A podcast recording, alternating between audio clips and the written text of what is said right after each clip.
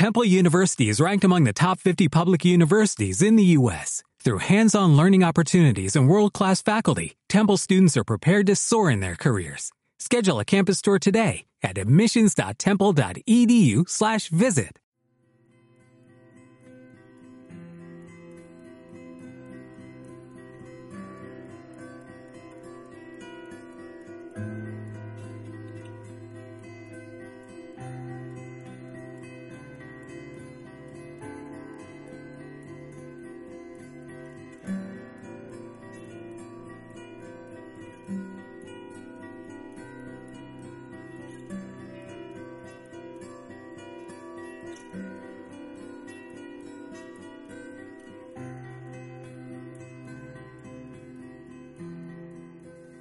Un viaje por el mundo del tarot. El mundo. El recorrido del tarot acaba con esta carta, con el mundo. Pero un final ya sabéis que es solo un comienzo. El simbolismo de este naipe es básicamente similar a través de los tres mazos de carta que estamos analizando. En los tres el personaje central es una mujer que se nos muestra en medio de un círculo u óvalo. La mujer aparece reflejada como un personaje glorioso, casi sobrenatural. El diseño del tarot de Marsella parece estar inspirado en versiones anteriores de las cartas, pero lo que se observa en estas cartas anteriores no es una mujer, sino diversas figuras angélicas. Por ejemplo, en el primer tarot conocido, el Visconti Sforza, podemos ver a dos pequeños querubines que sostienen en alto lo que parece ser una burbuja, en cuyo interior vemos una ciudad amurallada. En el Minchate de Florencia tenemos un ángel de pie sobre la figura del globo terráqueo. Este globo a su vez está rodeado de cuatro símbolos que representan a los cuatro vientos. El ángel lleva en sus manos una flecha y una corona. Vemos cómo la representación pictórica va evolucionando hacia el símbolo que ya conocemos. En el mundo, la mujer que protagoniza el arcano porta en sus manos uno o dos objetos que se pueden interpretar como varas mágicas o varas de poder. Alrededor del óvalo, del que luego hablaré, los símbolos de los cuatro evangelistas que son a su vez los de los cuatro elementos. Mateo es la figura humana, Marcos es el león, Lucas el toro y Juan el águila. Esto es lo que se denomina el tetramorfo, la figura cuádruple de Dios. Según el relato medieval, Cristo se hizo hombre cuando nació en forma humana. Fue sacrificado de la misma manera que los toros eran sacrificados en los ritos antiguos. Renació como un león de su sepultura y por fin subió al cielo como un águila. Así que la carta nos está señalando un camino que en la mentalidad cristiana sería una vía de perfeccionamiento a través de la imitación de Cristo. Pero más allá de eso, si los cuatro evangelistas son símbolos de los cuatro elementos, está claro que aquí se expone un mensaje de búsqueda de lo completo. Los cuatro elementos actúan como una señal de los poderes de la Tierra, una forma de canalizar la energía del cosmos y de ponerla a nuestra disposición. Una forma de entender este simbolismo lo podemos ver al analizar una carta astral.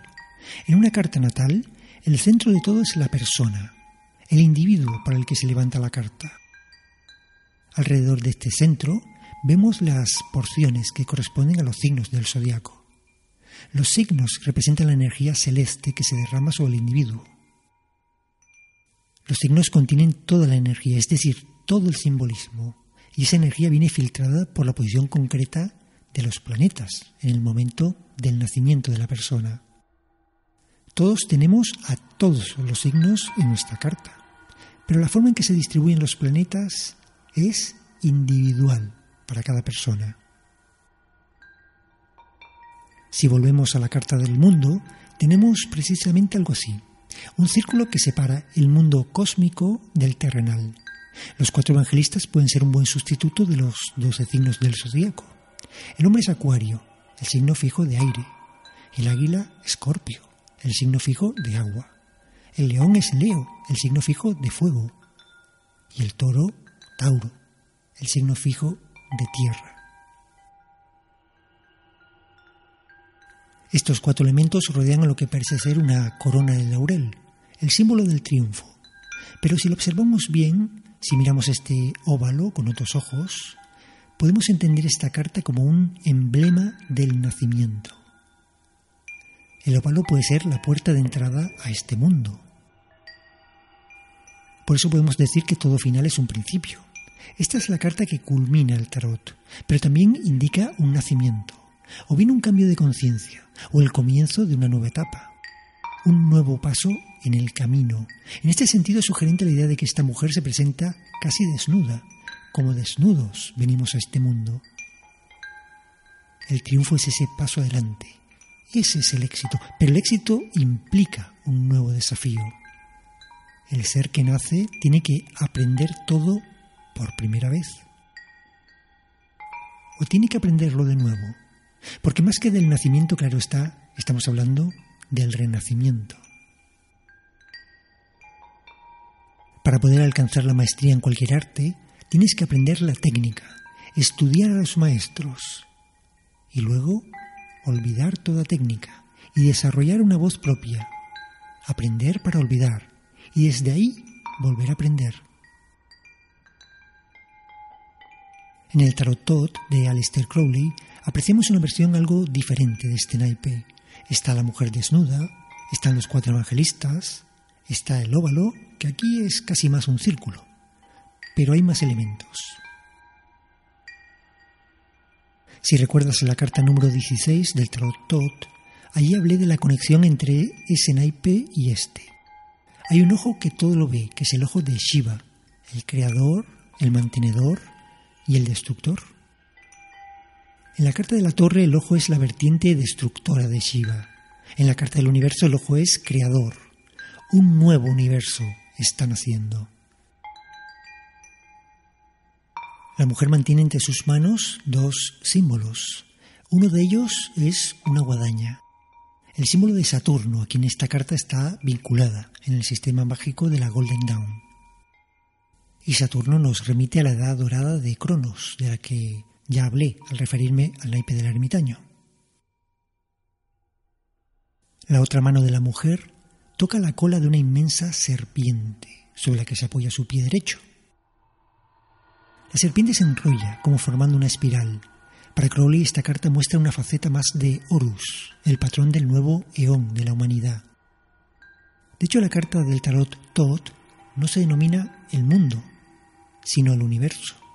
La cuestión va más allá, porque aquí no se trata de conectar lo de arriba con lo de abajo, de hacer que descienda la luz. Aquí se trata de la unión del ser con el infinito. El camino del alma se ha convertido en el camino del espíritu. Después de morir y renacer, después de beber el cáliz del arcano número 7, de haber viajado a las montañas con el ermitaño, después de haber superado los cientos de iniciaciones que forman parte de nuestro paso por la vida, ya no queda otra cosa que aceptar nuestro ser solar, fundirnos con el Sol y a partir del Sol con la galaxia de la que formamos parte. Reconocer que somos una chispa divina, que somos una parte del infinito y por tanto infinitos. Reconocer en definitiva nuestra auténtica naturaleza divina.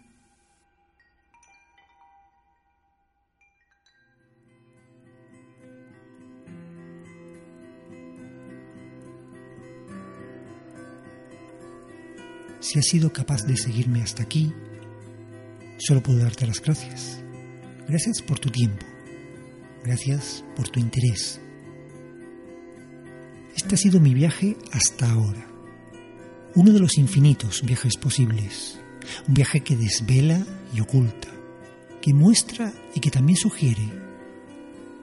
Pero ¿cuál es tu viaje? Este es el momento de dar un paso adelante el primer paso o un paso más. ¿A dónde te conduce tu viaje? Espero que te lleve lejos, muy lejos por los caminos del tarot. Hasta siempre.